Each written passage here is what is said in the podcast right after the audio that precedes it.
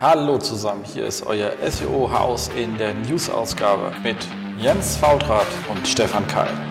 News und Fundstücke aus der SEO-Branche für deine Ohren.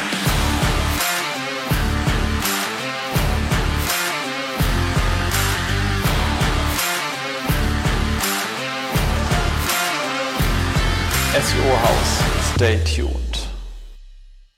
Hallo zusammen, hier ist wieder euer SEO-Haus in der News Edition. Natürlich mit Stefan. Hallo Stefan. Hi Jens. Na? Wie geht's dir? Wunderbar, alles super. Schöner sonniger Tag. Heute mal aus dem Darmstadt mal wieder. Genau. Und äh, natürlich mit mir, aber diesmal auch aus Darmstadt. Wir sind beide in Darmstadt, aber in zwei verschiedenen Locations innerhalb einer Stadt. Auch das kriegen wir hin. Damit wir ja nicht zu eng aufeinander sitzen, sonst lenken wir uns beim Arbeiten ab. Das ist immer Käse, gell? Ja, das, das wäre auch anstrengend jetzt mit der Tonspur, glaube ich. ja, da komme ich auch immer und sage, lass uns Mittagessen gehen und so. Da ich, nee, ich esse nur ganz schnell kurz ein Platt Salätchen, damit ich dann gleich weiter tippen kann. Ja, da bist du immer ganz traurig, ja. wenn du die Antwort bekommst. ja. Ja, ja, das ist immer. So ist das. So ist das immer. Ich bin ja immer am Social. Ähm, genau, also ansonsten aber haben wir heute ja super Wetter erwischt. Kann man sich ja gar nicht beschweren. Da lassen wir das glaube ich, mit dem Podcast, oder? Nein, das natürlich nicht. Wir haben ja doch einiges okay. mitgebracht ähm, in unserer äh, schönen News Edition. Aber ganz kurz beginnen wir immer nach der Begrüßung mit kleinen Hinweisen in der eigenen Sache. Und äh, da wollte ich mal ganz kurz einen Dank aussprechen an Thorsten Becker von Sixt für die immer wieder grandiose äh, Sixt SEO Wiesen Einladung, der ich diesmal nur so ein Viertel folgen konnte. Ich war nämlich beim Warm-up noch dabei, habe mir dann aber eine Magen-Darm-Grippe eingefangen und lag richtig äh, im also Dreivierteltag im ähm, Hotel und bin da immer zwischen Hotel und also zwischen meinem Bett und dem äh, Witz. Ich, den Rest erzähle ich nicht, ist einfach scheiße gewesen. Das, um das passt es genau, um, um das Wort zu fassen. so langsam geht's, aber immerhin habe ich ein bisschen ab, was abgenommen, das finde ich ganz gut. Jetzt, äh, vielleicht kann ich es ja halten. Äh, aber allein der WhatsApp-Chat mitzulesen äh, von den äh, Party Peoples war schon wirklich ähm, äh, sehr angenehm. Und äh, wie gesagt, an der Stelle kann ich Thorsten nur sagen, da, danke für die Einladung, für das Warm-up war sehr schön. Ich wäre gern dabei gewesen, aber ihr habt ja auch ohne mich wild gefeiert, so wie es sein muss.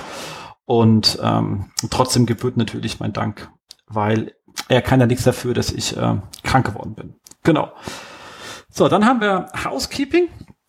Da geht's gleich weiter und zwar geht nochmal ein Dank an ähm, Wolfgang Jung von äh, Seolize, der ein lustiges Gewinnspiel gemacht hat. Ich verlinke es direkt äh, in, in die Shownotes, weil das geht bis zum 2.10. Vielleicht kriegen wir das Ding ja am Montag hier schon live. Also wir nehmen ja am Donnerstag auf, vielleicht kriegen wir es am Montag live. Oder dann könnt ihr sogar noch einen Tag mitmachen. Es geht darum, dass ihr erkennt, welcher Satz aus, also welcher definierte Satz aus einem Podcast ist. Und er hat drei Podcasts zur Wahl gestellt, nämlich zum Beispiel unseren, ähm, den von Björn Tantau und vom Marco Young. Und man kann 50 Euro für äh, Bücher gewinnen.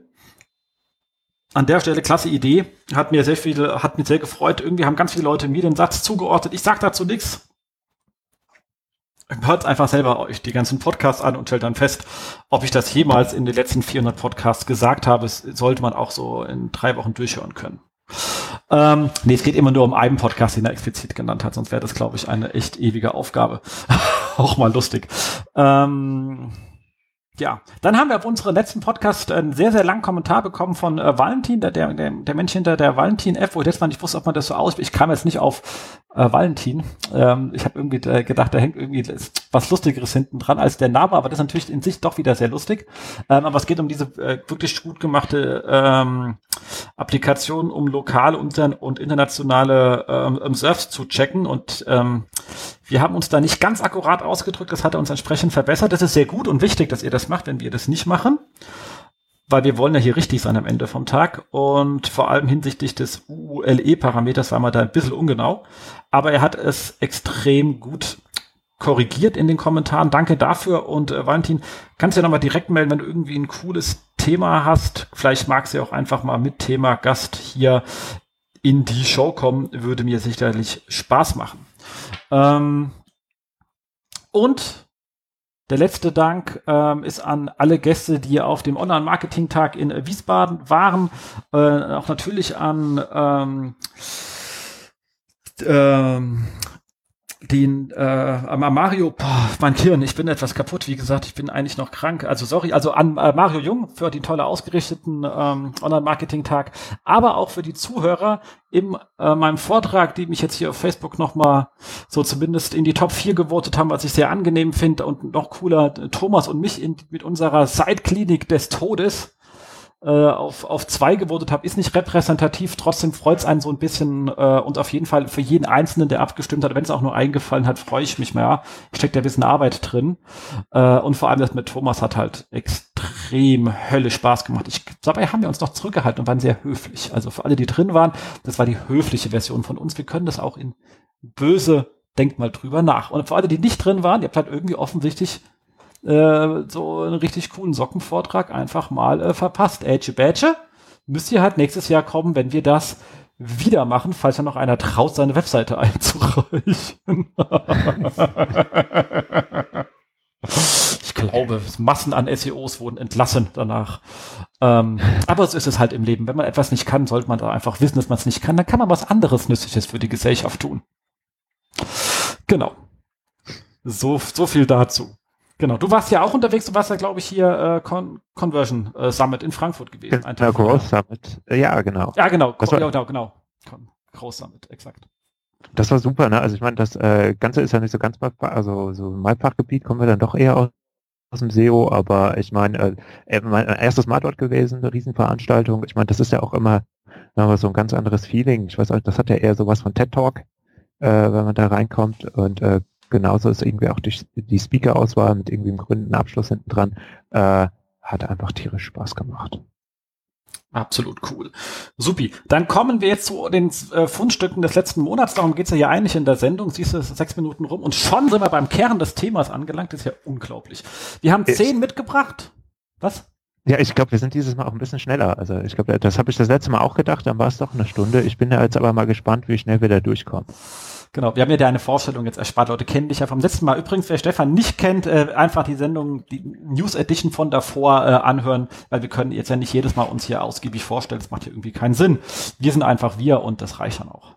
Ja, oder wir nehmen es einmal auf und hängen es immer vorne dran, hinten dran. Nee, Genau, das ist einfach Banane, genau. so, also wir haben zehn Fundstücke mitgefunden. Eine ist extrem neu, nämlich von, von heute, wie gesagt, äh, wir haben Donnerstag und nehmen auf, und zwar von den wirklich sehr geschätzten Kollegen von äh, Wingman und da äh, vom äh, Johann von Hülsen persönlich und in Person. Und zwar hat er sich extrem stark mit dem sehr gehypten Thema Voice Search auseinandergesetzt und hat sich da mit der Fragestellung beschäftigt, ähm, wird Sprachsuche eigentlich signifikant genutzt? Also, dass es genutzt wird, ist jetzt mal ohne Frage, aber signifikant oder reden wir hier vom Promille-Bereich? Ähm, oder andersrum gesagt, ähm, suchen mehr Menschen per Tastatur auf Bing als per Voice auf äh, Google? Ähm, genau. Und wie viele der Suchen sind eigentlich Steuerungsbefehle oder Anweisungen an den Assistenten und keine Suche an den Index? Das ähm, ist ja auch eine ganz spannende Sache. Nur weil jemand mit seinem Telefon redet, heißt es ja nicht, dass er im Internet suchen will. Manche Leute telefonieren auch mit ihrem Telefon. Das ist verrückt. So, das Problem ist, Google gibt dazu keine Daten bekannt. Also das dafür, dass man so ein Thema gerade pusht, da hat aber kein, gibt aber keine Daten raus, sonst hängen sie sich jeden Scheiß an die Fahne, was irgendwie geil ist. Macht einen so leicht kribbelig. So, und jetzt hat sich Johann gedacht, okay, kann mich irgendwie an Daten und muss natürlich eine Krücke nehmen. Und die Krücke hat er auch sehr genau erklärt, um zu wissen, wie krückig diese Krücke ist. Aber sie ist erstmal in, in sich, glaube ich, finde ich persönlich ein recht okayes Vorgehen. Und zwar hat er gesagt, ich starte ja meinen Google Assistant auf dem Handy, was anderes kann er jetzt ja nicht testen. Also das ist jetzt, er sich jetzt nur mit Google beschäftigt, weil also kein Amazon etc., äh, sondern Google. Und dann starte ich ja mit äh, okay Google. Dann ich jetzt hier okay Google und mein Handy macht nichts, weil er ausgeschaltet ist. Ihr seht schon, ich bin kein Nutzer davon. So, aber normalerweise wird, das wird es dann ja der Assistent angehen und dann sage ich halt, was ich so von mir, was ich so will. So, okay Google, Arschloch. So, und dann macht er halt irgendwas. Ähm, wenn ich jetzt okay Google sag und das Ding reagiert nicht sofort instantly, dann kann es sein, dass ich nochmal okay Google sag, obwohl es schon an war und dann das sage, was ich sagen will. Und das wiederum schlägt dann als komplett Query in Google auf. Also sowas wie okay Google, brauche ich morgen einen Regenschirm? Das käme dann als genauso an, weil der Nutzer sagt, okay Google, okay Google, brauche ich morgen einen Regenschirm und das erste okay Google fliegt weg, weil Google das zum Starten benutzt hat. Das zweite falsch wiederholte kommt mit in der Query an. So, und das hat er sich alle Queries so rausgezogen ähm, über Suggest, Keyword Plan etc. pp. hat das umfangreich beschrieben, wie er es getan hat. Er hat auch eine Excel bereitgestellt, wo die ganzen Daten drin sind. Also Lust kann es runterladen, er muss das nicht nochmal selber machen. Ähm, und hat dann einfach gesagt, okay, was gibt's denn da für Queries? Und manche Queries hat er gesagt, die sind so ähm, lustig oder, oder so lange, da wird man eigentlich normalerweise per Hand ähm, kürzer suchen. Also so etwas wie brauche ich morgen äh, einen Regenschirm, hat er gemeint, ist jetzt wahrscheinlich eine Anfrage, die man so per Hand nicht ganz so oft eintippt. Oder ähm, äh, wie wird das Wetter heute? Da ist wahrscheinlich auch eher Wetter heute, Wetter aktuell oder sowas. Die Queries, da ich da Wetterinfo mal optimiert habe und die Queries noch halbwegs kenne, kann ich damit zustimmen zu, wie wird das Wetter heute, war auf jeden Fall nie in den Top 1000 Suchanfragen drin, ähm, sondern eher Wetter ganz trivial oder Wetter heute, Wetter aktuell oder Wetter plus Ort. Das sind so die Sachen, die da reingehauen haben. Ähm, oder 14 Tage Vorschau, also 14 Tage Wetter und all so ein Kram. Äh, aber wie wird das Wetter heute als Volllicht ist eine klassische Sprachsuche. Und da hat er gesagt, okay, ich habe das also, ich habe also die Anfragen mit okay Google, wie wird das Wetter erhoben? Und hat die Anfragen erhoben zu nur wie wird das Wetter und hat gesagt, wahrscheinlich sind von wie wird das Wetter mal angenommen ein Großteil echte Suchanfragen, also auch okay Google Suchanfragen, wo die Leute halt nur einmal okay Google gesagt haben und nicht aus Versehen zweimal. So, und hat daraus einen Faktor ermittelt, um dann die anderen Suchanfragen, die eher ein Einwort-Suchanfragen sind oder was ähnliches, einfach hochzurechnen auf die, ohne zweimal okay Google gesagt zu haben. Oh Gott, ist das jetzt kompliziert. Lest einfach nach, wie er es gemacht hat. Es ist eine riesengroße Tabelle drin, aber es ist nicht so ganz trivial, aber so kommt man an Zahlen raus. Und den höchsten Faktor, den er hatte, war eben Faktor 30 und damit man hier jetzt nicht sagt, man ist irgendwie kritisch, hat er einfach erstmal, und weil das als unsicher ist, den höchsten Faktor genommen, den er gefunden hat, nämlich eben die 30. Einfach um die Zahl möglichst groß zu rechnen, um zu gucken, wenn man alles positiv nimmt, ist es dann ein Hype oder kommt man langsam in Signifikanz rein, wenn man alles bestmöglichst betrachten wollte. Ähm, das war sozusagen die Herangehensweise.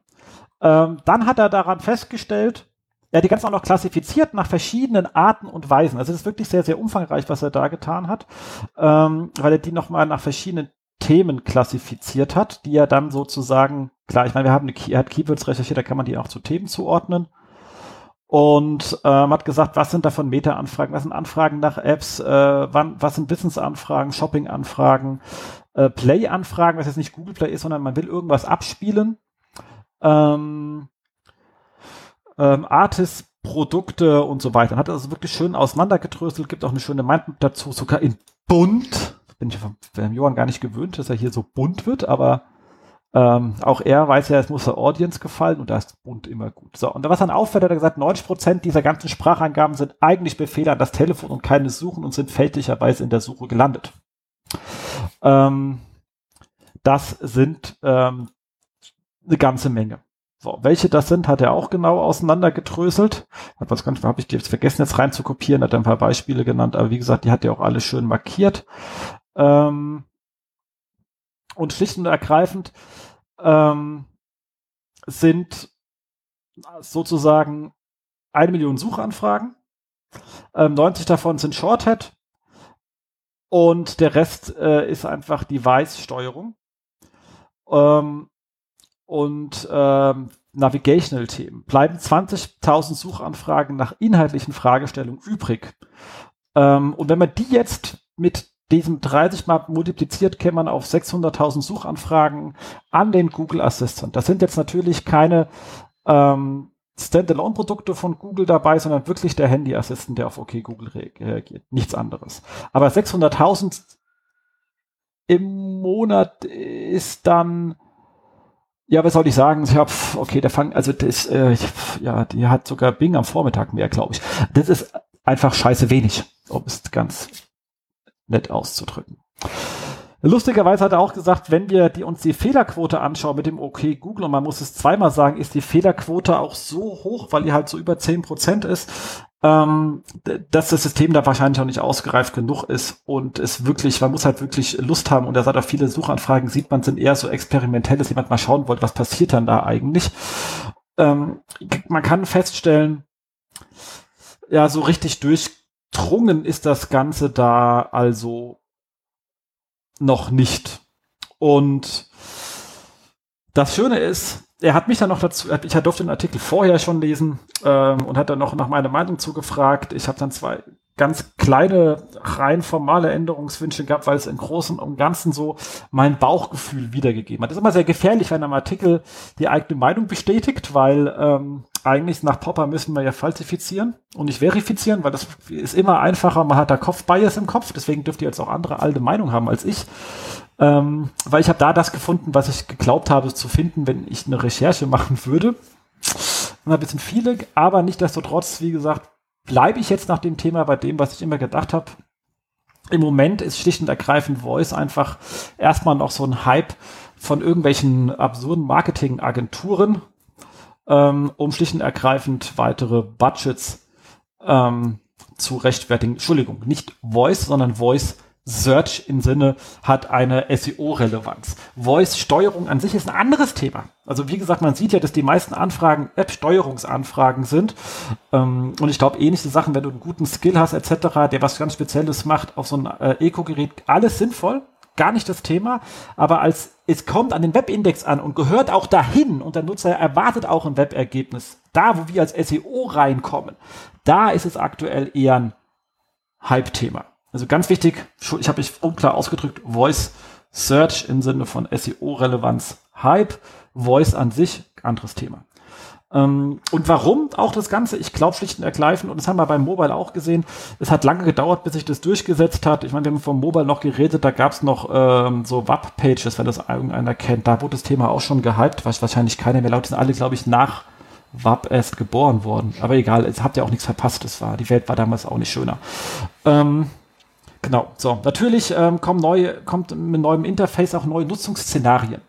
Aber die entwickeln sich erst über einen gewissen Zeitraum und sind in der Regel additiv. Also wenn jemand glaubt, dass Voice irgendwelche anderen Queries ablöst, bin ich mir nicht sicher. Man sehen das bei ähm, Mobile und Desktop. Auch wenn Mobile jetzt mehr ist als Desktop, ist Desktop nicht weniger. Es gibt auch immer noch ein Wachstum an Desktop-Anfragen. Also wir haben nicht weniger Desktop-Anfragen als vor fünf Jahren. Wir haben sogar etwas mehr als vor fünf Jahren oder vor drei Jahren oder selbst vor einem Jahr. Weil mit Mobile kommt ein neues Nutzungsszenario. Vorher hat kein Mensch nebenher am Fernsehen irgendetwas recherchiert, weil der hat keinen Bock gehabt aufzustehen, den Rechner hochzufahren, der im anderen Zimmer steht und etwas einzutippen. Das hat keiner getan. Man hat auch nicht bei Scrabble schnell nachgegoogelt, ob es das Wort gibt. Ach nee, es das heißt ja gar nicht mehr Scrabble, es das heißt jetzt Buchstaben YOLO. Na egal.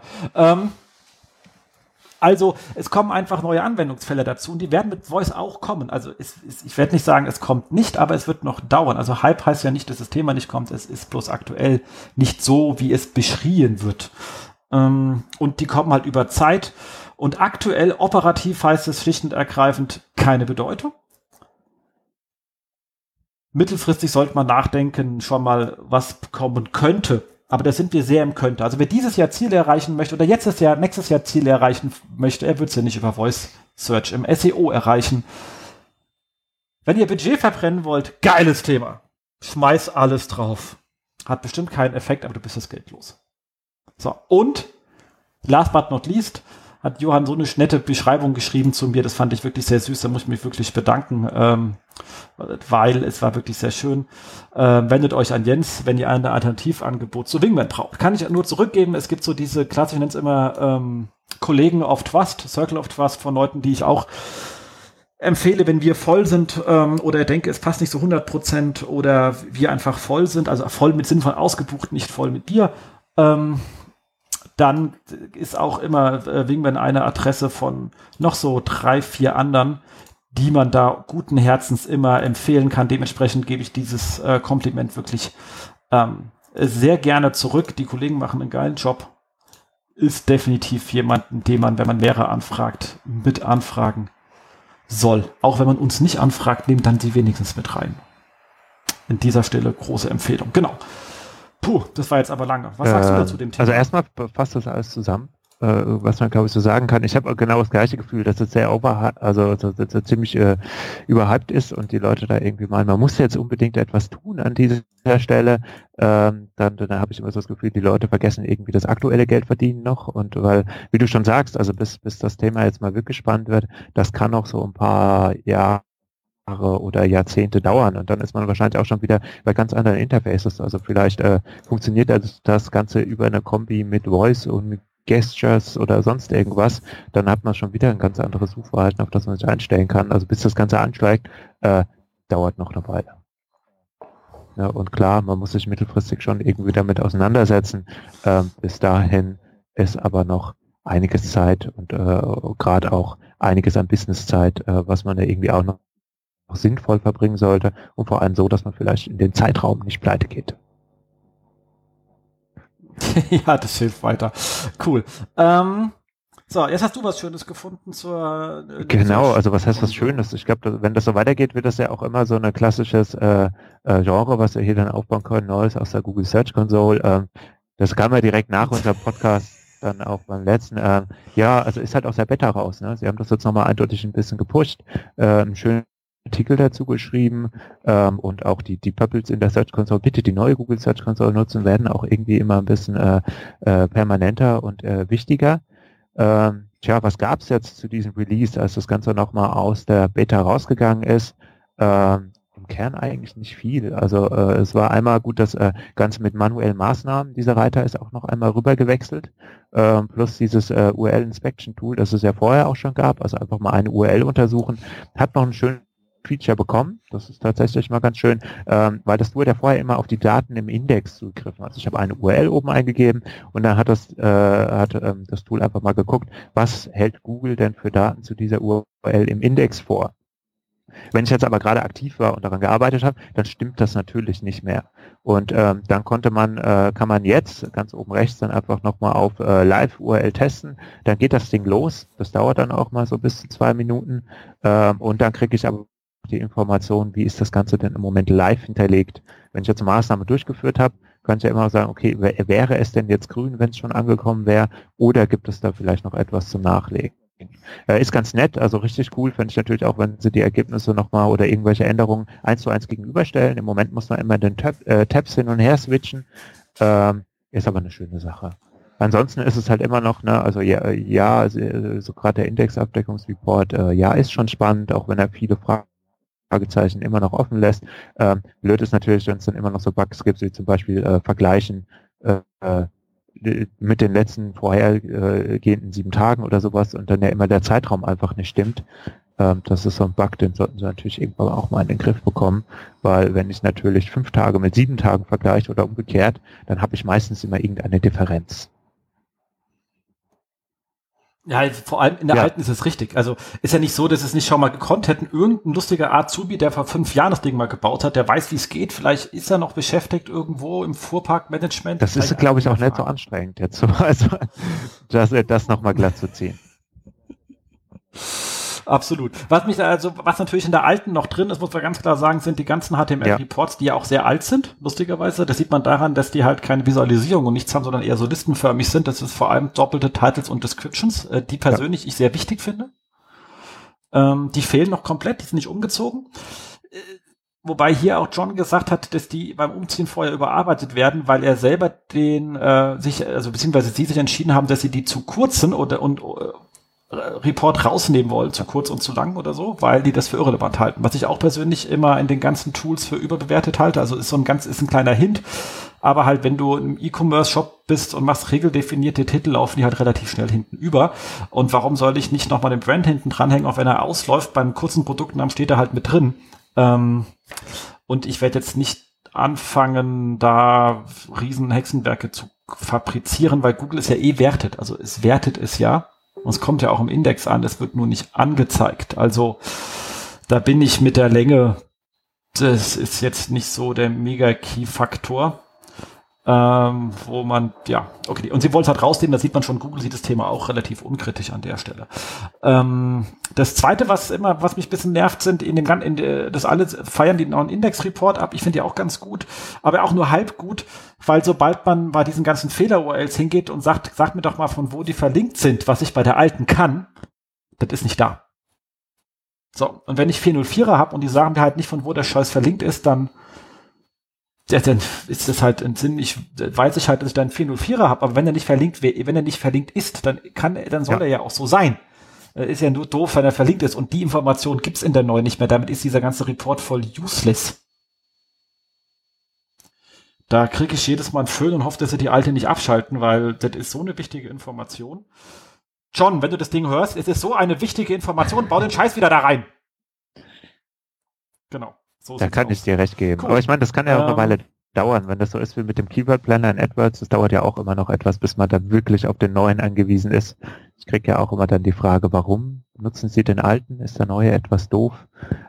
Äh, vielleicht kommt das ja in der Search Console auch irgendwann. ja, genau. Du dich dann zwangsweise umstellen, wie bei dem AdWords-Interface. Ja, wie, gesagt, der Keyword Planner funktioniert egal. ja noch. Er fragt ja dann immer nur nett nach, warum, äh, was es da vielleicht für Gründe gibt. Aber gut, äh, ja, auch das hoffe ich. Ähm, ich finde ihn trotzdem nicht ganz nutzlos, aber er ist natürlich immer mit Vorsicht zu genießen, dieser äh, Abdeckungsreport. Aber das war so ein Kernfeature, was da unbedingt noch rein muss. Absolut. So, aber du, bei dir geht's weiter. Du hast hier bei Portent was Schönes gefunden über Faceted Navigations. Das passt ganz hell zu was Schönes, ja, was ich cool. gefunden habe. Ähm, Genau, also da auch nochmal herzlichen Dank äh, an, an unseren Patrick, den P2 im Team, der ähm, hat das Ganze ja äh, aufgedeckt und bei uns im Teamchat gepostet. Äh, also wie gesagt, die Links sowieso, ich glaube, wir haben das noch gar nicht gesagt, alles, was wir hier so bereden, die Links sind immer in den Show Notes. Ne? Also äh, wir können ja nicht immer alles erzählen, äh, unbedingt die Show Notes aufrufen und das Ganze nochmal nachvollziehen, worum es überhaupt geht.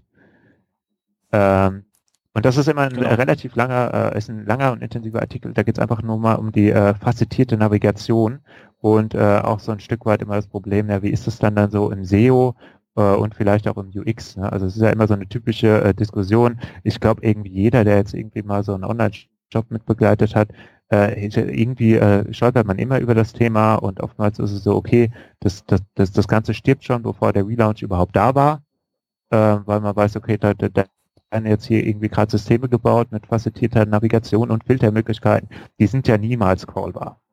Man weiß also, okay, eigentlich brauchen wir den Umzug gar nicht machen, äh, weil irgendwie ist das Ganze eh schon verloren. Und ähm, das ist ein relativ netter Artikel, der sich einfach noch mal so ein bisschen um die Mengengerüste kümmert und äh, mal schön aufschlüsselt, äh, was gibt's denn da zum einen für Stellschrauben?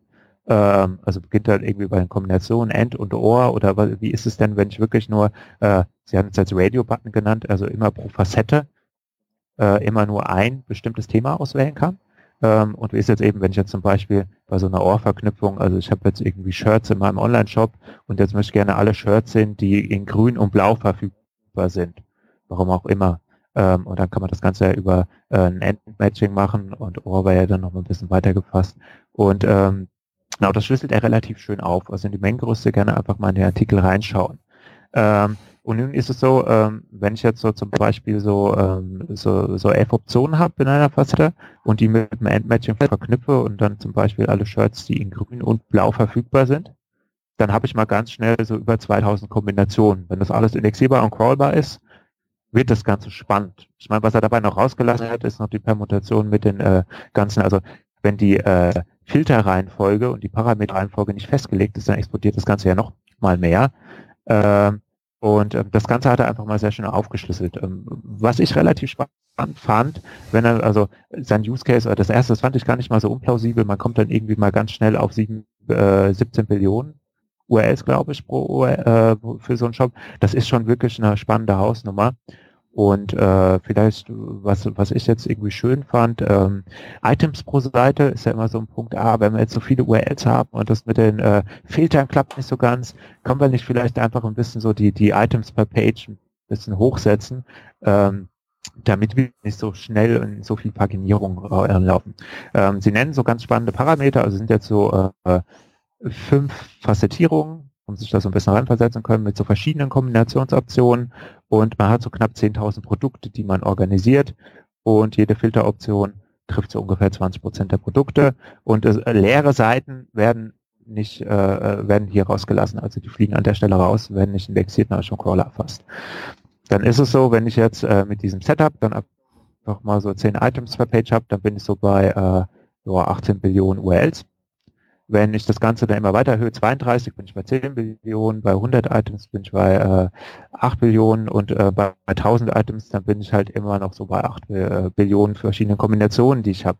Äh, merke, wenn ich jetzt wirklich mal so einen riesengroßen URL-Salat habe, und äh, dann jemand auf die Idee kommt, ich könnte an der Anzahl der, der, der Items per Page ein bisschen drehen, damit ich da ein bisschen, äh, ein bisschen schlag werde, was zumindest die Menge an URLs angeht und den Paginationszeiten, äh, ist nicht der größte Hebel. Klar, als Prio Y, wenn man sonst nichts irgendwie umsetzen kann, kann man es ja. mal. Also von 10 auf 100 hast du halt von 18 äh, Milliarden schon mal auf 8 reduziert. Ja, aber das ist schon mal viel. Ähm, aber also, ist halt immer noch viel zu viel. Danach. okay, also im Großen und Ganzen kann man einfach sagen, eine Faceted Navigation einfach gar nicht, also PRG Absolut. und nicht in den Index lassen. Und danach überlegen, welche Kombinationen sinnvoll sind und wie man die kontextuell dann gezielt in den Index lässt. Absolut. Genau, das wäre auch mein Abschluss gewesen. Äh, genau.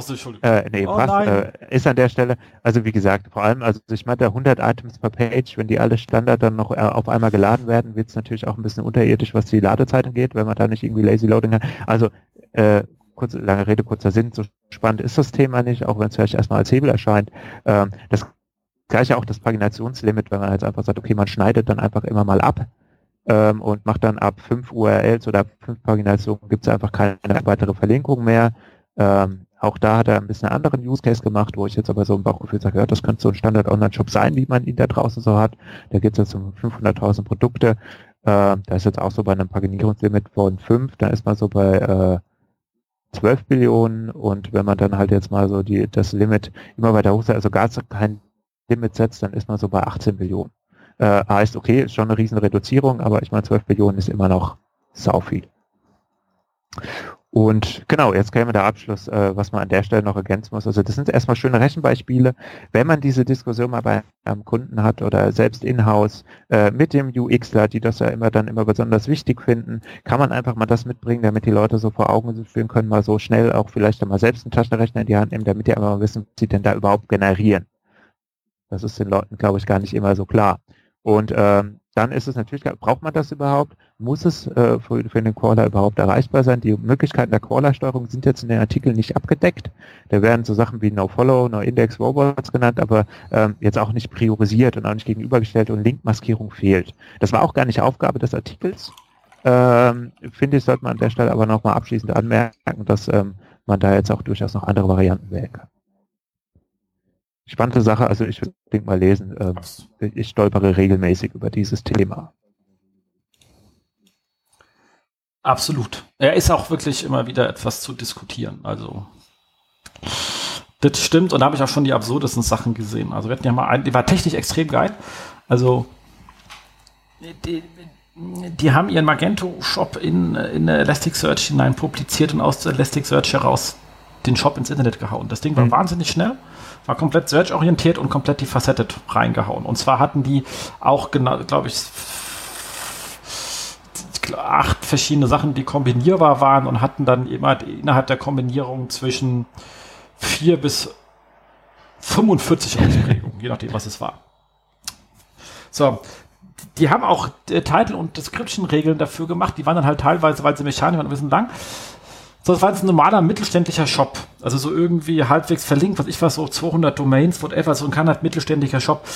Google hat natürlich versucht, den Kram zu indexieren. Und da es sehr schnell war, kam die auch relativ weit. Die haben fast geschafft, über äh, 1,8 Millionen Seiten im Index zu haben. Aber hatten per se eigentlich auch nur 20.000 Produkte. Der Rest waren alles verschiedene Facetten Sichten auf den Scheiß. Das Ding hat natürlich überhaupt nicht, also also, und wenn du dann gesehen hast, wie viele Seiten Traffic gebracht haben, da warst du bei unter 1000. Alle danach warst du bei absolut nicht mehr relevant. Da hattest du 95% des ganzen Traffics abgerüttelt gehabt. Hast Google aber totrennen lassen. Also da siehst du auch schon genau, was, äh, was zu tun ist. Ähm, und dass der Kram halt einfach nicht in den Index gehört. Absolut, da bin ich ganz bei dir. Und also ich meine, da sind auch die Maßnahmen immer spannend. Also wenn wenn es dann schon in der, man hört halt immer die absurdesten Verteidigungen, wie man das dann noch machen kann. Oder ja, das ist bekannt, das regeln wir dann über die Parametereinstellung in der Google Search Console. Und ich denke mal, der macht so Plansloch am Anfang direkt richtig. Da müsst ihr halt nicht mit den B und C Maßnahmen irgendwie hinterherfliegen. Genau, außerdem nutzt dir es auch gar nicht, was du da in der scheiß Search-Konsole einstellst. Und wie gesagt, ich hm. mache das ja auch ganz gerne. Erstmal, damit ja. man es schnell geklärt hat, bevor man es dann irgendwann in drei Jahren das Ticket bearbeitet wird, was man eingestellt hat und was die eigentliche Lösung macht.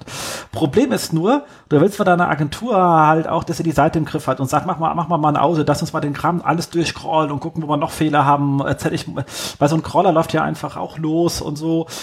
So, und dann gehst du einfach mal, den Kollegen von Audisto machen das ja sehr nett, geh mal nach Audisto und guck mal, wie das Pricing hochgeht, wenn du den Schieberegner dann auf 18 Milliarden ja. URLs also du bist zumindest in dem Pricing, ab dem du dann auch die Telefonnummer vom Tobi Schwarz bekommst.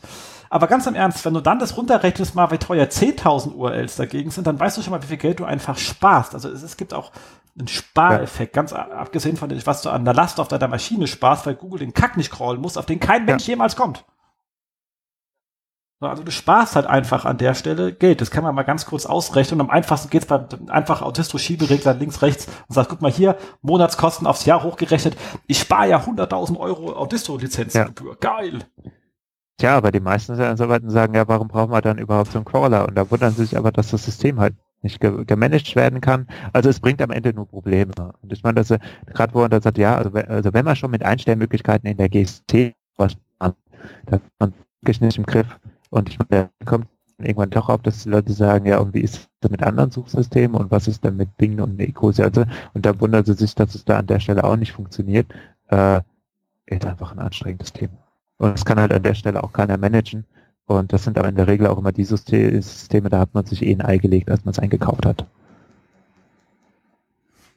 Absolut. Und da kommen wir noch zu dem, was ich gefunden habe, weil es relativ gut darauf anschließt, beziehungsweise dann können wir einen Punkt hier überspringen, mhm. weil der auch darum geht. Und du hast es jetzt etwas genauer gemacht. Und zwar ist es allgemein ein sehr schöner Artikel bei Sippy.com, whatever it is, ähm, über Site Architecture und SEO. Und der beginnt natürlich, und das passt jetzt hier ganz gut, mit ähm, die, erstens die Golden Rules äh, Certify User Intent. Und da ist genau die Frage. Also wenn ich halt einfach ähm, im Faceted Search kann man relativ schnell sagen, so eine Sache wie zum Beispiel ähm, Farbe größer als Landingpage macht keinen Sinn, weil ich weiß nicht, welches Produkt es geht. Ja. Also Blau 38, was jetzt? Hose, Schuh, keine Ahnung. Also was, was soll das sein? Also da sieht man schon, dass manche Kombinationen per se einfach komplett useless sind. So, und dann habe ich auch kein User-Intent. Also gerade da kann man sagen, gibt es Nutzer, die nach irgendetwas suchen und dafür gibt es ja schöne Tools, aus denen man so Voluminas ableisten kann. Und wenn es das nicht gibt, dann brauche ich die Seite nicht für SEO.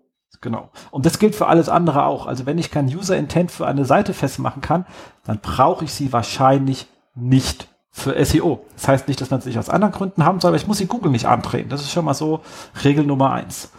Ähm, zwei haben sie gesagt, äh, guckt, dass eine Seitenarchitektur relativ schmal ist, but not too much, haben sie hier gesagt. Ähm, ja, das ist so ein Tipp, den hört man immer wieder. Guck, dass du so relativ schnell Sachen in drei, vier Klicks erreichbar machst. Und ähm, ich sage das auch mal ganz gerne am Beispiel, wenn man es schafft, dass ich die ähm, Link Diversity, also das heißt, wie viele unterschiedliche Links sind auf einer Seite, nicht wie viele Links sind auf einer Seite, sondern wenn ich mir verschiedene URLs anschaue, die zum Beispiel auf der zweiten Ebene sind, wie viele neue Links auf der zweiten Ebene habe ich denn dabei? Und das ist eine spannende Frage, weil wenn ich die Hauptnavigation überdrin habe mit 80 Links, die ist auf jeder Seite gleich. Dann habe ich zwar auf einer, auf einer URL, auf einer Subkategorie auf der zweiten Ebene 80 Links, die sind aber Links, die hat Google schon auf der ersten Ebene gesehen und auch schon auf der nullten, also beim Einstieg auch schon gesehen. Das heißt, ich habe dann auf der zweiten Ebene vielleicht noch zwei Links, die mir Seiten von der dritten Ebene anlinken, weil die zum allerersten Mal Google sieht. Also New Discovered URLs. Und dieses Verhältnis kann man sich, wenn man sich so diese klicktiefen Reports hat, mal ausrechnen und dann sagen, okay, ich habe hier ex, ich habe wohl offensichtlich ein Problem, dass alles auf die auf die einen Seite liegt und relativ wenig zum Rest. Jetzt kann das ein Problem sein, muss aber nicht. Also wenn ich damit alle wichtigen Seiten erreicht habe, dann kann ich mir die Fragen stellen, für was ist der Rest eigentlich da, da kann der weg. Wenn der Rest aber sinnvoll ist, dann ist die Frage, warum linke ich ihn denn so wenig an? Weil mein Nutzer kommt dann ja auch nicht dahin. Und wenn es also wichtig ist, dann muss ich nachdenken und meine Seitenarchitektur überarbeiten. Also klassischerweise ist ein Blog, der hat das halt immer falsch. Da habe ich immer die neuesten Artikel, immer die gleichen Tags, immer die gleiche. Da ist keine Diversity drin. Das einzigste Diversity ist unten meistens dann so Related Articles, wo dann vielleicht auch mal ein Artikel drin ist, der ein bisschen älter ist. Alle anderen Links sind in der Marginal immer gleich. Absolute Verschwendung an Platz, weil der Nutzer, wenn er sich zwei Seiten geschehen hat, kennt die Vorschläge schon und hat sie nicht geklickt. Also brauche ich sie nicht anzusehen, also auch von der UX her absoluter Nonsens. Wenn man aber ganz kurz drüber nachdenkt. Nonsens. So.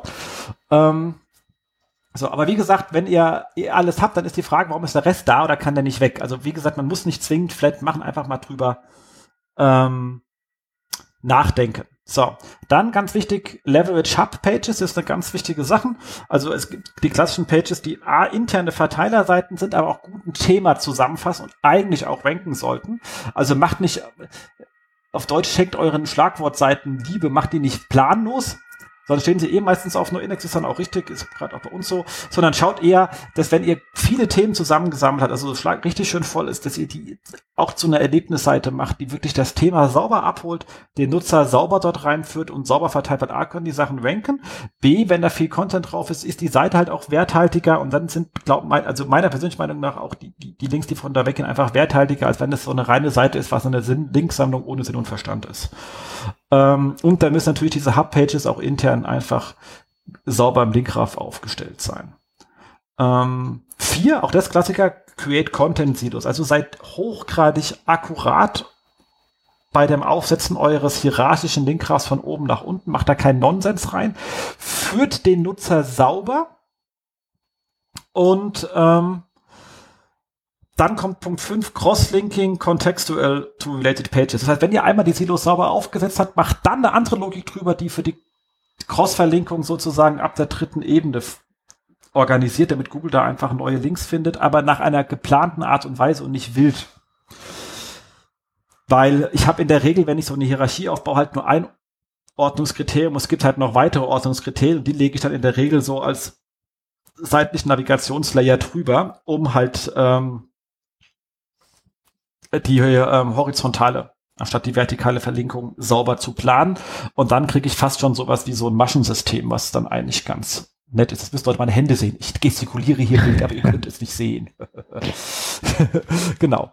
Ähm, und ähm, dann kommt äh, äh, Verlinkheit von hohen Autoritäts zu der, zu der Destinationspages. Auch das ist äh, spannend. Man hat halt oft Seiten im Laufe der Zeit auch von außen äh, wegen externer Verlinkung intern, weil immer wieder halt auch äh, viel Linkpower, viel Autoritäten aufgefunden haben oder auch als Autorität sehr gut ranken. Ähm, aber eigentlich wollte die Nutzer zu etwas anderem hinhaben. Dann baut halt so etwas wie Klassiker, weil ich habe das immer wieder, wenn man beim Kunden Erstanalyse macht und sagt, guck mal hier, die rankt super, die rankt super und die rankt super, ist aber nirgendwo ein Call to Action da. Ihr verlinkt auch zu euren Produkten übrigens nicht. Warum eigentlich nicht? Da kommen nämlich Nutzer raus. Ihr sagt denen aber nicht, dass ihr das verkauft, über was ihr da schreibt. Also das ist so der Klassiker, immer machen. Also das ist immer, also, oder? Stefan? Definitiv, ne? Also ich meine, Sackgasse ist furchtbar. Und vor allem, wenn, wenn das eine Sackgasse ist, in die noch viele Leute reinfahren, sollte ich doch irgendwas dagegen tun. Genau. Dann haben sich in sich noch mal ähm, das Thema mit äh, Pagination, View All und Infinity Scroll Pages, also klassischerweise, um die Klicktiefe zu, zu reduzieren, ist natürlich, wenn man anstatt der Pagination noch eine View All Page anbietet. Aber auch hier wieder die Frage, brauche ich das? Das Thema Pagination finde ich ein sehr, sehr spannendes Thema. Aus der Hinsicht, dass man die, sich die Frage stellen muss, also wenn ich ähm, aus einer Pagination eine View All mache, dann sind alle Produkte, die auf dieser Seite sind, gleich wichtig. Wenn das der Fall ist, ist es die richtige Lösung. Wenn aber ich eine sinnvolle Sortierung habe meiner Produkte und dann möchte, dass die Produkte, die halt auf, oben auf meiner Liste stehen, auch besser gefunden werden, weil ich mit denen mehr verdiene, dann macht vielleicht eine Paginierung durchaus Sinn, weil sind die Produkte von der ersten Seite wesentlich stärker als die ab Seite 2, die sterben dann relativ schnell den internen äh, Link tot, weil dann da relativ wenig Power noch ankommt. Aber das kann die richtige Entscheidung sein ist natürlich die Frage, brauchst du dann die anderen Produkte oder wenn sie so klassische MeToo-Produkte sind, um voll auszusehen. Also es gibt halt viele Gründe, dass man Sachen hat, auch wenn man sie gar nicht verkauft, einfach damit man vollständig aussieht, alles feini. Aber dann sagt man, okay, muss halt auch nicht schwenken, dann ist auch gut, wenn die auf der Seite 2 sind. Also da ist nicht immer alles richtig, nur weil es drin steht, immer ein bisschen drüber nachdenken. Ähm, dann kommt Smart Faceted Navigation, das haben wir aber eben gerade lang diskutiert, das überspringen wir einfach. Ähm, dann haben sie ganz schön gesagt, ähm, äh, Leverage HTML Sitemaps ähm, wo ich sagen muss, da widerspreche ich an dem Punkt. Ich habe bis jetzt noch also ganz, ganz wenig sinnvolle Use Cases für HTML-Sitemaps gesehen. Ähm, die haben hier ein Beispiel von der New York Times, äh, wo sie gesagt haben, wie schön sch schmal ich dann jeden Artikel erreiche. Und gerade da wir viel Verlage machen, ist für mich die Frage, muss ich denn schnell jeden Artikel erreichen. Also erstens, ein gutes Schlagwortsystem führt auch dazu, dass ich schnell viele Artikel erreiche. Und das Schöne ist, die Schlagwortseiten können schon durchaus gut ranken. Und wenn jemand sagt, nee, Rankingseiten ranken nicht, dann machst du es falsch. Okay? Wir machen das immer wieder, die ranken. Man muss halt nur richtig machen. Ähm, so, also dann ranken die Dinger und ich habe das Problem mit der Klicktiefe auch gelöst. Ähm, wie ihrer Sitemap wird es noch smarter, aber die Frage ist, ist es denn wichtig, dass ich einen 18 Jahre alten Artikel noch anlinke? Ist denn da überhaupt Traffic drauf? Weil auch das ist klassischerweise bei so einem News-Verlag äh, wie New York Times, die haben auch 5000 Artikel zu Donald Trump. Da ist eine Hub-Page, die die sammelt, eben eine Schlagwortseite, viel wichtiger, als dass der konkrete Artikel von Trump von vor vier Jahren, was er da für eine Scheiße gebaut hat mit seiner Trump Academy, zwar sicherlich historisch lustig, deswegen ist auch gut, dass ich ihn erreichen kann, aber wahrscheinlich für SEO einfach irrelevant, weil das gerade aktuell, ähm, außer John Oliver, keine recherchiert. Ähm, so dann muss ich den Kram aber im Linkgraph auch nicht stärken, weil wenn ich das, wenn ich den stärke, schwäche ich andere. Ich, ich habe ja nur eine Gesamtgewicht zu verteilen, das muss jedem klar sein. Und für eine klar große hier, äh, ich bin ein großer Freund von einer sauberen Priorisierung im Linkgraph und nicht ein ähm, einer ähm, Egalisierung. Also ich bin hier eher so der Marktbefürworter, selbst, äh, sonst äh, als der Kommunist in der Hinsicht, was den Linkgraph betrifft. Im realen Leben bin ich eher so leicht links gepolt, aber da bin ich das doch eher sehr anders. Ähm, das heißt, da aufpassen, Sitemaps an der also brutal alles verkürzen macht keinen Sinn. Und das Schlimme ist, wenn jetzt ein Crawler drüber lasst und lasst euch dann die Link tiefer auswerten und die Sitemap ist drin, dann reduziert, dann ist natürlich auch diese Auswertung doof, weil die Sitemap macht alles ziemlich platt, was ja der Ziel dieser Sitemap war. Allerdings so Sitemaps, wo halt 5000 Links drauf sind, die Links auch relativ worthless. Also ihr seht nicht mehr, ob die Seiten halbwegs sinnvoll angelinkt seid. Auch da wird mal drüber nachdenken. Also ich bin da sehr kritisch bei dem Thema. Was nicht heißt, dass es manchmal nicht die Lösung sein kann. Aber in der überwiegenden 99,9998 Prozent der Fälle ist es eher doof. Ähm, dann 10. Auch da bin ich nicht so ganz, äh, heißt äh, Link New Content More Prominently.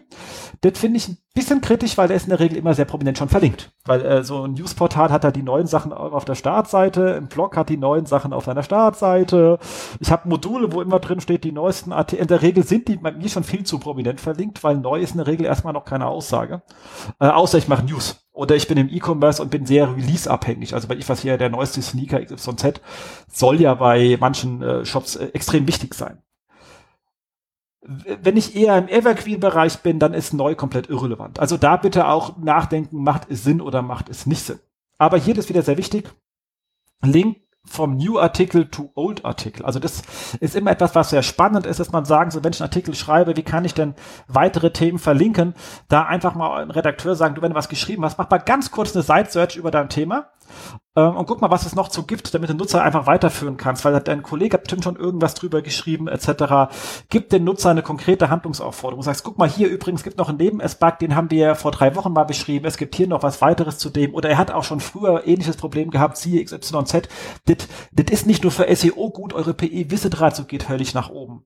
Wenn ihr das dann noch aktiv beschreibt, das ist etwas, was in jede grundsätzliche Redaktionsschulung rein soll. Jenseits vom SEO, wenn ihr, wenn ihr ein TKP-getriebenes Modell habt, ist PI wichtig, macht es einfach. Glaubt mir, ihr kriegt, ihr werdet so unendlich reich und dann seid mir so dankbar und ladet mich zu ganz viel Bier ein und kauft ganz viele Bücher von Amazon über meinen Amazon-Link, whatever.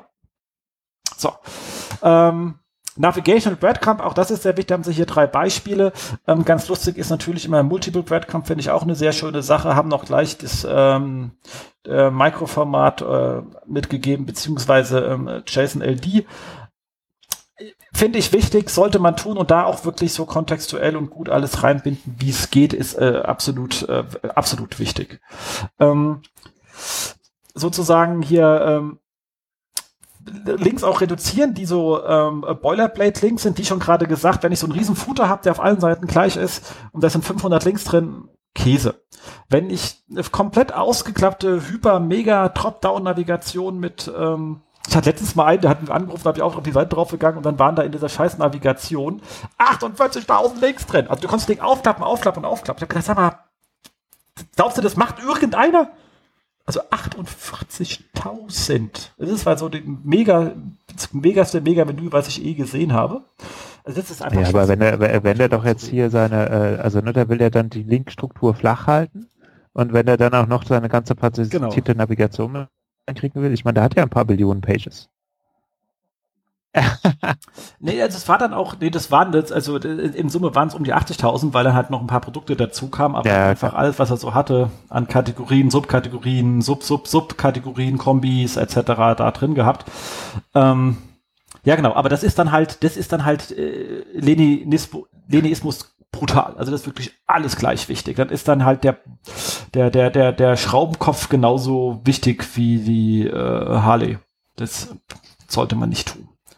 Ähm, also da einfach mal gucken, dass man sinnbefreite Sachen rausnimmt und vielleicht versucht auch ein bisschen mehr Varianz in seine Marginalspalten, äh, auch vielleicht in sein Footer zu bekommen, weil so der klassische Footer, wichtige Marken gibt's immer, wichtige Marken, dann sind da so 20 wichtige Marken drauf, die sind dann immer gleich. So, und dann bin ich jetzt zum Beispiel, aber habe ich dann habe ich Fernseher und ich habe HiFi-Geräte und dann gehe ich in die Kategorie HiFi-Gerät und da stehen dann immer noch die gleichen 10 Marken drin. Vielleicht sind aber unter HiFi-Geräte andere Top 10 Marken wichtig. Also was kann man doch variieren, ist ja nicht so schlimm. Dann macht das Ganze auch viel mehr Sinn. Also einfach mal nachdenken, kontextuell sein, Variation reinbringen, bietet den Nutzer auch andere Sachen an. Variation, ich kann es gar nicht oft genug sagen. Genau. Äh, und ganz wichtig, use ähm, the right anchor text. Also auch sowas wie ähm, Tools toll. Tools könnte jeder als äh, Navigationspunkt haben. Warum dann nicht irgendwie, äh, der, das ist ja eine SEO-Seite, also warum nicht hier Free SEO-Tools zum Beispiel? Also wir hatten es ja in unserer ähm, ähm, Seitklinik der, der Hölle gehabt, wo auch so eine nette, eine nette Seite aus dem Hotelbereich war, die halt äh, immer gleich angelegt hat. Die haben halt einfach, da war halt immer alles, die hatten halt mehrere Standorte und jeder Standort war halt gleich angelegt. Weißt du, es hatte immer Zimmer, äh, etc. pp. anstatt hier Hotel, Zimmer Stadt als Link. Da sagt er, ja, aber das sieht dann ja, ich so, nee, nee, nee, die Dinger sind ja gleich. also wenn du halt 20 Seiten mit dem gleichen Linktext, an, dann sagst du halt Google halt auch komplett, geh dich einfach erschießen, du Maschine, du wirst eh nicht verstehen, was wir hier tun. Und das macht Google dann auch. Und dann hast du einen Crawler umgebracht und du bist schuld. Also es hat Käse. Genau, also das waren die 15 Regeln. Also ich glaube, wenn man sich daran äh, bis auf diese HTML-Sitemap hält, dann kommt man da recht gut. Aber ihr seht schon, es sind, man muss viel über die Seite und das Geschäftsmodell wissen, um diese Fragen zu beantworten. Ein einfaches, das ist richtig, gibt's nicht. Man muss sich immer zu diesen fünf, diese 15 Fragen sind, also 15 Punkte sind Fragen, die man an der ein Geschäftsmodell stellen muss und daraus eine Antwort ableiten und dann weiß man auch, wie die Navigation aussieht, also beziehungsweise die Architecture aussehen muss. Ja, genau, das war eben auch mein Punkt. Also als ich so, ich habe so den Anfang gelesen und am Anfang ist es ja noch so, also das waren so Punkte, ne, wie jetzt mit den Silos, darunter habe ich gesagt, alles klar, können wir unterschreiben wenn das so weitergeht, dann ist es ja der Artikel zum Thema, wie baue ich eine sinnvolle Informationsarchitektur. Und irgendwann kommt es aber halt eben zum Punkt, wo es, wo es einfach mehrdeutig wird und wo du dir einfach Gedanken drüber machen musst, was ist denn jetzt für mich auf meiner Seite wichtig? Sind wir wieder bei diesem ewigen Thema, nicht Absolut. jede Strategie passt immer für alles. Aber trotzdem. genau, also vor allem, vor allem die Strategie muss halt auf einen angepasst werden, ja, absolut. Aber von daher, also ist ja auch super, also trotzdem ja. ein klasse Artikel äh, der das alles schön nochmal vor Augen führt. Genau, aber wenn du natürlich jetzt jede, jeden Use Case aufzählen willst, dann wirst du halt nicht fertig. Also es sind die richtigen, also die, die, die sich stellen im Großen und Ganzen die richtigen Fragen. Ja. Und bringen ein, zwei Beispiele, aber es ist halt, also ja, deswegen sind ja auch, ich meine, das Information Architecture for the World, uh, World Wide Web uh, and Beyond ist natürlich auch kein sehr dünnes ja. Buch. Und glaube, der Kon Kollege Patrick hat auch drei Packungen äh, hier äh, Seitenblättermarker, hier Kleber da reingeklebt. Ja, das ging, ja. Ich habe schon gesagt, wäre einfacher, wenn er die Seiten markieren würde, die unwichtig sind. Das wäre weniger gewesen. Tja, so ist das nicht. Genau. So, und dann hast du aber was Schönes, und zwar so Ja, von der, von der T3N. Da ist es mehr als. Ich habe ich hab die sogar abonniert. Ja. Krasses Ja, also da ist es mir als erstes mal über den Weg gelaufen. Äh, wir hatten in der letzten äh, Show, ich wollte schon Woche sagen, aber so oft nehmen wir dann doch nicht auf. Ähm, da hatten wir über Schema.org gesprochen und auch die Datasets, die jetzt ausgezeichnet werden können. Und naja, prompt irgendwie so zwei Tage später kriegst du dann, äh, ja, hier super, gibt auch die Suche dafür. Also gibt es tatsächlich äh, von Google eine Dataset Search. Die kann man, äh, also Link zum Artikel kommt ja in die Show Notes, da ist dann auch entsprechend die Dataset Search verlinkt. Das ist jetzt mal eine Suchmaske von, ähm, die ist wieder extrem reduziert. Auch diese ganze Art und Weise, wie man dort sucht und navigiert, äh, ist etwas altbacken. Aber äh, ist eine klare Sache, dass dieses Thema halt für Google an der Stelle auch spannend ist, also da einfach Daten, Forschungsdaten, was auch immer bereitzustellen und verfügbar macht. Also ich meine, klar, äh, wo das Ganze hingeht, wahrscheinlich ist dann natürlich eine ähm, Integration in äh, Google Scholar, dieses akademische äh, Suchmaschinen-Ding, was sich ja letztendlich aber auch wieder in der Universal Search schon wieder in Teilen findet, weil wir dort äh, letztendlich so Zitationshinweise, wenn man dann doch mal ein bisschen was Komplexeres in Anführungsstrichen sucht, dann, dann läuft das ja immer in diese Richtung und da kommen auch Zitierhinweise, die kommen ja alle aus diesem Google Scholar Index. Und ähm, da wird letztendlich diese Forschungsseite und der Dataset Search äh, sicherlich auch integriert werden. Also noch ein kleiner Hinweis, Sie hatten schon gesagt, was wollen Sie denn damit bauen? Was bringt mir sowas äh, auszuzeichnen? Naja, ich bin immerhin schon mal im anderen Suchsystem. Ob das jetzt für mich relevant ist, ist wieder ein anderes Thema, äh, aber spannende Sache, wie ich finde. Genau, so, und dann hast du noch was, und zwar von Search Engine. Ja, äh, auch ein netter Artikel, der bei uns im Teamchat, glaube ich, gefallen ist. Äh, da geht es einfach mal so äh, die, die so, so neuen Standardtipp für das Thema äh, PageSpeed oder SiteSpeed Optimization. Also es ist eine kleine Checkliste, neun Punkte, die man einfach mal sich so nebenhin legen kann und sich einfach überlegen kann, mache ich denn alles oder, aber jetzt auch natürlich auch wieder hier, ist es denn für mich relevant? Ähm, die Frage ist natürlich dann immer für uns gegeben. Ähm, ich finde es relativ schön gemacht, weil es dann immer so, ich meine, das fängt jetzt mal so ganz an, ganz locker irgendwie mit dem Thema, ja, äh, keine äh, Redirects für die Landingpages irgendwie einbauen, vor allem im Mobile-Bereich, ähm, weil immer so, ah, ich komme auf die www-Version, ich mache dann Redirect zur mobilen Variante, ist ja immer so ein Roundtrip im, im HTTP-Protokoll. Das verzögert das halt unheimlich gerade mobil, wenn die Verbindung dort mal doch nicht ganz so optimal ist äh, und gibt eine ziemlich bescheuerte Nutzererfahrung. Meine, wenn man in so einem mobilen Netz irgendwie festhängt und merkt, es lädt gerade nicht, dann wird man selbst auch relativ häufig sehr ungeduldig, zumindest kenne ich das von mir, äh, da kann ich immer nur Open zitieren, naja, gar kein Internet ist irgendwie entspannender als langsames Internet. Und äh, das gilt auch für diese Directs.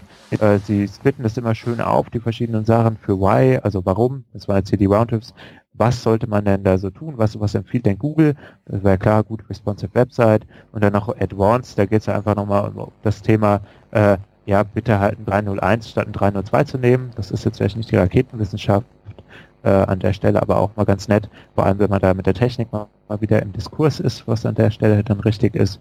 Und ähm, aber auch zum Beispiel JavaScript Redirect wegen HTTP Redirects, was ist daran doof, äh, was bringt einem Vorteil. JavaScript ist halt immer wieder das Problem, es wird halt clientseitig dann erst umgesetzt, das heißt zuerst wird der ganze Content gezogen, dann ähm, gibt es beim Client die Verzögerung, gepasst, execute und dann folgt erst der Redirect, also auch das, äh, gerade mobil, dauert halt ein bisschen. Und das geht dann immer so weiter, ist äh, Kompression aktiviert, wenn nicht, warum, was sollte man eigentlich tun. Äh, auch zum Caching gibt es hier einen schönen Flowchart, also wann sollte ich denn was cachen.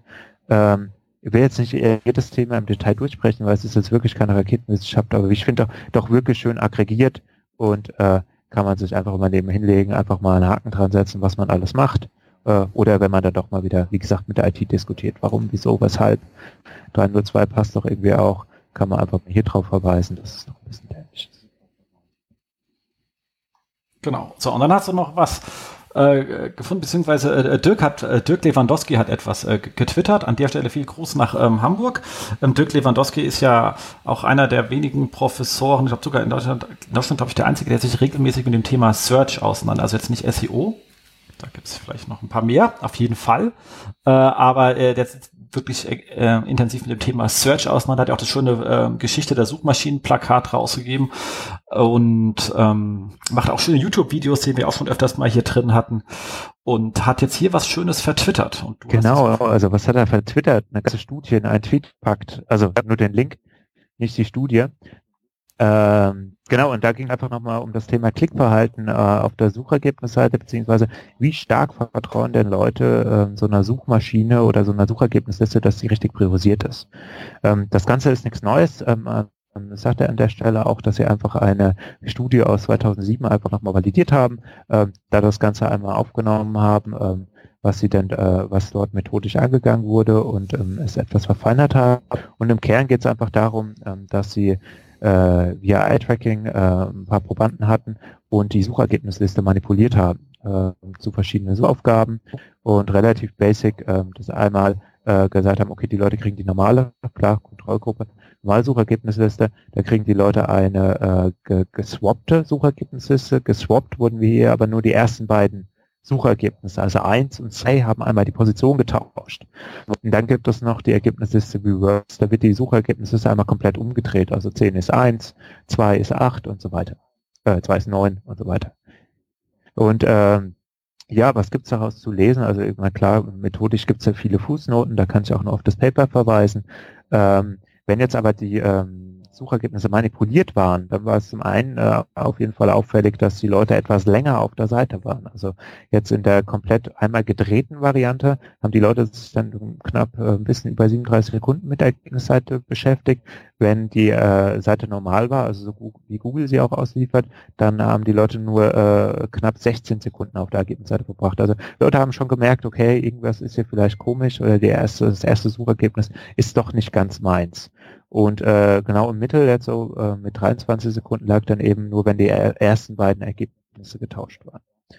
Und äh, also wie gesagt, die Dauer äh, erhöht sich und die Klicks und äh, Fixationen, also mit dem Eye-Tracking, die streuen sich auch mehr, so wie die Ergebnisliste halt eben nicht die war, die äh, Google jetzt ausspielt oder wie man sie dazu erwartet hätte.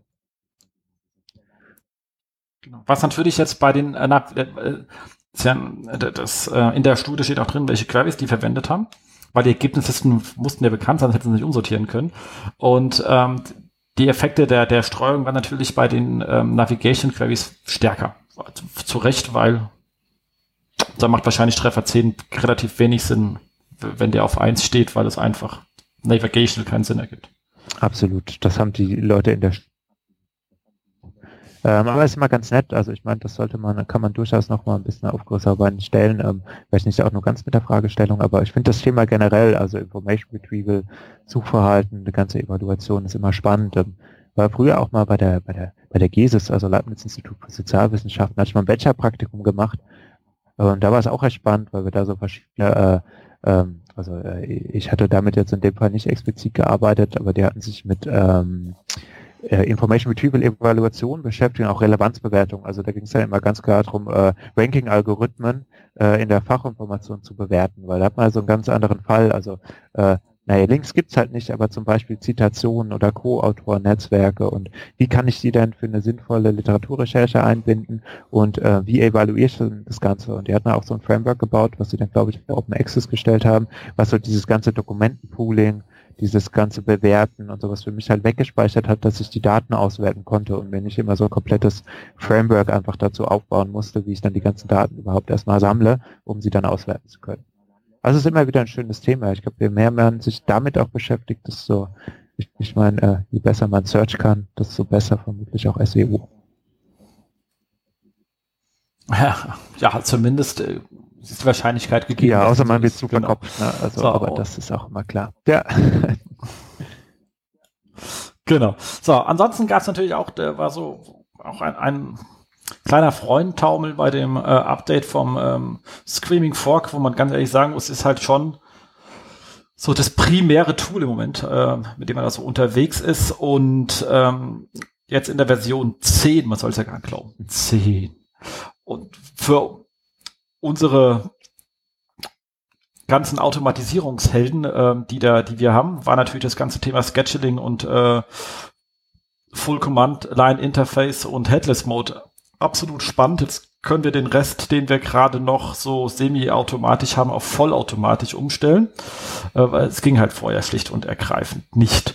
Und natürlich kann man das Ding jetzt auch noch viel einfacher irgendwo anders hinpacken, wo richtig viel ist. Also es macht jetzt also den, den dem Thema Automatisierung so schlicht und ergreifend äh, keine, äh, keine Grenzen mehr gesetzt. Wie sagt man so schön? The sky is the limit. Ähm, das ist natürlich richtig geil.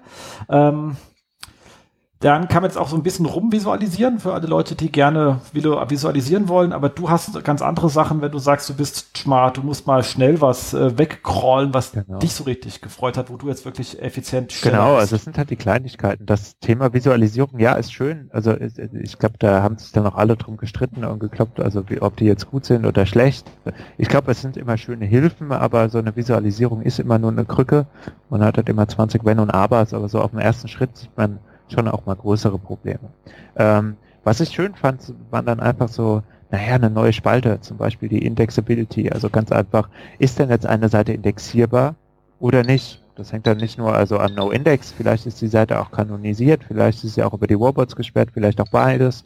Ähm, ich kann einfach diese Ratio jetzt einfach indexierbar, was eben sich durch viele verschiedene Vari Variablen irgendwie definiert, an der Stelle ablesen. Also einmal eine Crawling-Sperre heißt ja per se auch nicht, also ja, die Seite ist schon indexierbar, wenn die jetzt in der Robots gesperrt ist, aber äh, eigentlich auch nicht, also nicht in voller Umfall und Variante, die kann ja seine, seine Fähigkeit oder sein Potenzial gar nicht entfalten. Und ähm, das fand ich eigentlich sehr spannend, weil das hat man sich später immer dann nochmal schmerzhaft mit Excel oder halt eben mit äh, NIME ganz schnell irgendwie noch reingezogen. Ist es denn jetzt überhaupt indexierbar oder nicht? Äh, ist der Canonical selbstreferenziert oder nicht? Und solche Sachen. Und ähm, auch den Paginierungsreport fand ich spannend, der ist jetzt auch erweitert worden, weil der halt einfach so klassische Use Case, da ist die Paginierung da jetzt kaputt oder nicht, ähm, die werden hier einfach besser dargestellt. Genauso auch der Redirect Chain Report, äh, Canonical-Verkettungen sind mit drin und werden auch gleich dann aufgesplittet. Ähm, nicht nur die Redirects, sondern auch einfach die Canonicals mit drin. Das sind ja auch immer so Diskussionen, die man dann so auf Dauer hat und das ähm, konnte man vorher auch schon immer auswerten, gar keine Frage. Ähm, Im schlimmsten Fall war es mit einem Recrawl von einer bestimmten URL-Menge verbunden und das ist jetzt halt einfach mit drin. Das heißt, man zu sagen, okay, wie ist das Thema, hat sich da was verschlechtert oder nicht, aber mal schnell anschmeißen, drüber laufen lassen und dann nicht irgendwie nochmal fünf Minuten, Viertelstunde nachprozessieren. Fand Absolut. ich wirklich. Also hat Spaß gemacht, diese meine, das hat auch ganz schön Wirbel erzeugt. Äh, kann ich aber auch nachvollziehen. Macht Spaß. Genau. So, dann, was haben wir noch? Ähm, ja. Äh, Sestrix hat hier einen schönen Artikel rausgehauen, um mal zu sagen, was man jetzt bei alles bei den ähm, erweiterten ähm, Report der Ranking-Veränderung äh, machen kann. Also man, man, vergisst ja immer, man nutzt das Tool das schon ewig äh, und hat so seine Workflows und ab und zu macht Sinn, dass mal die Kollegen was raushauen und sagen, guck mal, wie ihr hier geil Filter kombinieren könnt. Und ähm, der ist mittlerweile schon wirklich äh, sehr mächtig, wenn man äh, versucht rauszubekommen, was äh, so passiert ist äh, zwischen zwei Punkten. Also vor allem jetzt nicht zur Vorwoche, aber wenn man sieht, hier ist irgendwann mal was abgeraucht, das warten mal drei Wochen, okay, ist stabil etc. Und jetzt langsam haben wir stabiles Bild und jetzt gucken wir mal wirklich, was passiert ist. Da macht es schon ähm, richtig Sinn, da mit sehr, sehr vielen verschiedenen Filtern zu arbeiten. Und das ist, das haben sie hier ganz gut mal erklärt, äh, wie man damit ähm, arbeiten kann. Einfach mal kurz durchlesen, kleiner Hint. Äh, manchmal probieren auch mal ein paar komplexere Sachen zu machen. Da kommt man auf ganz neue Sachen. Und ähm, unser Termfrequenz-Kollege äh, Martin Missfeld sei an dieser Stelle herzlichst gegrüßt, ähm, hat was Schönes geschrieben zur der richtigen Verwendung von Stockfotos aus SEO-Sicht. Äh, ist jetzt so nicht mein Hauptthema, aber da es doch immer wieder mal vorkommt, hat sich damit beschäftigt, wie sieht's eigentlich aus mit Duplicate Content, weil das haben ja mehrere. Ähm, wie sieht's damit aus, dass ähm, ich werde angerufen, verrückt, passiert mir normalerweise ja selten. Ähm, was, wie sieht's aus, wenn die ähm, Bilder auf anderen Webseiten äh, verwendet werden mit externen Signalen und ähm, wie erreicht man eigentlich, dass man in der Bildersuche halt dann gefunden wird und nicht die ganzen Leute, die das Stockfoto auch haben. Ähm, natürlich die wichtigsten Fragestellungen zu dem Thema. Er hat sich damit lang und breit auseinandergesetzt. Ich verlinke es einfach und kann nur sagen, wenn ihr also viel mit Stockfotos arbeitet und damit äh, etwas habt, also grundsätzlich kann man sagen, im Großen und Ganzen sagt er, er ist risikobefreit und manchmal kann man damit auch gefunden werden, aber es, es gibt zumindest kein Azure. Äh, dementsprechend äh, als ultra kurzes Fazit und wenn ihr dann auch noch wissen wollt, wie ihr gefunden wollt, einfach das Ding lesen. Ähm, so, damit sind wir um unseren zehn Sachen durch, würde ich sagen, oder? Ja. Wow. Und das nach einer Stunde. Doch wieder eine Stunde also eine Stunde, wir haben ja vorher, ja genau, eine Stunde jetzt, aber es waren ja auch zehn Themen, haben wir ja pro, pro Thema jetzt auch äh, gerade mal sechs Minuten, also das ist schon Äh, okay, Damit oder? kann ich leben. Also bei der Sprechfrequenz sowieso. genau. Gut. Absolut. So, dann haben wir noch ein bisschen Ausblick und zwar hast, machst du wieder einen super schönen Genau, Stammtisch. am äh, 18.10. Äh, von, von, Rebecca wieder organisiert, äh, Stammtisch in Darmstadt. Äh, diesmal aber äh, bisher ohne Vortrag, heißt wir werden uns einfach in gemütlicher Runde treffen und äh, ja, mal so ein, zwei Bierchen trinken und über die, naja, neuesten Auswüchse in der GSC oder sonst irgendwas renten oder ins freuen. Äh, wird auf jeden Fall spaßig, ist auch immer eine nette Runde. Genau, also wir machen das ja nur einmal im Quartal, also was ihr macht das nur einmal im Quartal mit vor Ort, wird es auch zu anstrengend, da immer irgendwelche Referenten äh, beizuschleppen. Leute haben ja auch nicht unendlich viel Zeit äh, und unter unseren Krams zu fahren ist ja auch langweilig. Ähm, deswegen einmal im Quartal und diesmal halt wieder ohne. Ähm, können wir uns dann gleich mal nochmal im Nachgang unterhalten, ob wir im November was machen, weil ich glaube, Dezember mit Vortrag macht gar keinen Sinn. Aber müssen wir im Nachgang nochmal klären, ob wir das vielleicht im November hinkriegen. Aber da sind wir schon im November. Wir senden wahrscheinlich vorher nochmal, aber ich sage es trotzdem, weil sonst wird es sehr knapp, äh, ist natürlich ähm, der SEO Day. Also SEO Day ist ja eigentlich die Oktoberkonferenz gewesen, aber aus irgendeinem Grund ist es in den äh, November gewechselt. Ist mir relativ recht, weil ich bin mal wieder komplett abgesoffen und hinten dran. Asche auf mein Haupt. Ich habe noch überhaupt keine Ahnung, was ich überhaupt erzählen will. Also netterweise, da bin ich auch wirklich sehr dankbar, hält mir einfach Fabian einen Slot frei, weil er sich darauf verlässt, dass ich irgendetwas bringe. Ich werde habe das immer ein super schlechtes Gewissen und versuche mich dann auch immer extra zu bemühen. Ähm, ja, so funktioniert wahrscheinlich so sozialer Druck vom Fabian, okay. Aber er macht's gut und ich bin ihm da wirklich sehr dankbar für. Äh, nur und ich, ich habe echt äh, im Moment noch so ein jetzt auch Krankheit und da war wirklich viel, viel los. Ich weiß auch nicht, wenn er gerade irgendwie, jetzt hätten wir hier irgendwie eine Selbstperson eingestellt, die wir gar nicht haben. Egal. Ähm, zumindest bin ich noch ideenlos. Also wenn ihr Bock habt, irgendwas von mir zu hören, weil ich wollte schon immer mal, dass der Jens etwas erzählt für, ähm, ihr könnt es mir aktuell schreiben. Ich bin für die Idee dankbar, weil ich gerade ein bisschen ideenlos bin. Aber wenn nicht, fällt mir auf jeden Fall irgendwas ein. Ich muss auf jeden Fall nächste Woche was melden. Ähm, also wenn ihr dann Montag das hört, habt ihr vielleicht noch äh, direkt die Möglichkeit, mir was zu schreiben. Ähm, ihr könnt es gerne mir direkt schreiben. Ihr könnt es auf Facebook schreiben, äh, egal wohin. Ich bin für jeden Tipp dankbar. Äh, und dann vielleicht nehme ich ihn ja an, äh, vielleicht hilft er mir auf eine coole Idee zu kommen. Ihr, könntet mir helfen. So, und natürlich relativ zeitnah da hinten dran, am 23.11. ist die SEOCom. Ähm, auch eine geile Konferenz. Ich liebe sie wirklich sehr, auch wenn ich jetzt schon letztes Jahr schon nicht da war. Da warst du ja da als Referent. Ähm, dieses Jahr schaffen wir es beide nicht. Äh, ich glaube, zeitlich kriegen wir es auch einfach dieses Jahr gar nicht unter, gegen, aber es tut mir wirklich sehr leid, ist so mit so viel Herzblut, also wirklich eine, eine ich lasse hier wirklich ungern fallen, geht, aber zum Oliver sei mir nicht schade drum. Aber jeder, der Zeit hat, es lohnt sich wirklich, wirklich, wirklich hinzugehen. Ähm, an, in, in dem Sinn äh, dringende Empfehlung. So, so, das waren dann so die Events, die wir jetzt hier hatten. Haben wir noch irgendwas? Nee, gell? Also an Events meine ich. Nee. Dann passt das. So, dann haben wir natürlich noch äh, Jobs und zwar ähm, haben wir hier ähm, drei Meldungen bekommen, nachdem wir letzten Monat aufgerufen haben, uns Jobs zu melden. Also ihr könnt uns alle Jobs melden. Es ist kostenlos etc. pp. Wir nehmen das gerne auf. Wir haben hier Hörer. Vielleicht ist es für Sie spannend. Schreibt uns einfach an äh, Jobs at äh, termfrequenz.de. Könnt ihr uns auch auf Facebook in die Kommentare schreiben, so haben die anderen jetzt gemacht. Ähm, oder direkt, wenn ihr unsere E-Mail habt, die ist jetzt auch nicht geheim, könnt ihr uns auch direkt anschreiben, dann kommt es hier rein. Ihr wisst, wir senden immer so zum Ende des Monats hin. Also ihr wisst dann auch, wann es kommt. Es kommt immer in dieser Sendung, nicht in der Sendung mit dem Gast. Da kommen die Jobs rein. Und ähm, zwar hat mir geschrieben, in dem Fall der äh, Jan Krutschow, ich schicke auch seinen äh, Link mit rein, weil ich habe leider keine URL zur Ausschreibung, sondern zu seiner Facebook-Seite. Ihr sollt ihn einfach ähm, anhauen. Und zwar TUI, äh, TUI Berlin sucht einen SEO äh, Teamlead. Also das könnte ja durchaus spannend sein, äh, wenn ihr Lust habt, äh, lustige SEOs äh, zu, zu steuern und vielleicht auch ein bisschen Ahnung vom SEO habt und von äh, Teams, dann äh, ist das euer Job sozusagen. Äh, und ich glaube, in Berlin wohnt ja der eine oder andere, könnte jetzt nicht so unspannend sein und äh, TUI ist ja auch ein echtes Geschäft, so Reisen ist ja auch mal schön. Also als äh, Thema ist jetzt ja was anderes als hier ähm, Doppel, Doppelschnecken-Extruder, womit vielleicht dann nicht jeder was anzufangen weiß. Mit Reisen kann, glaube ich, jeder was anfangen.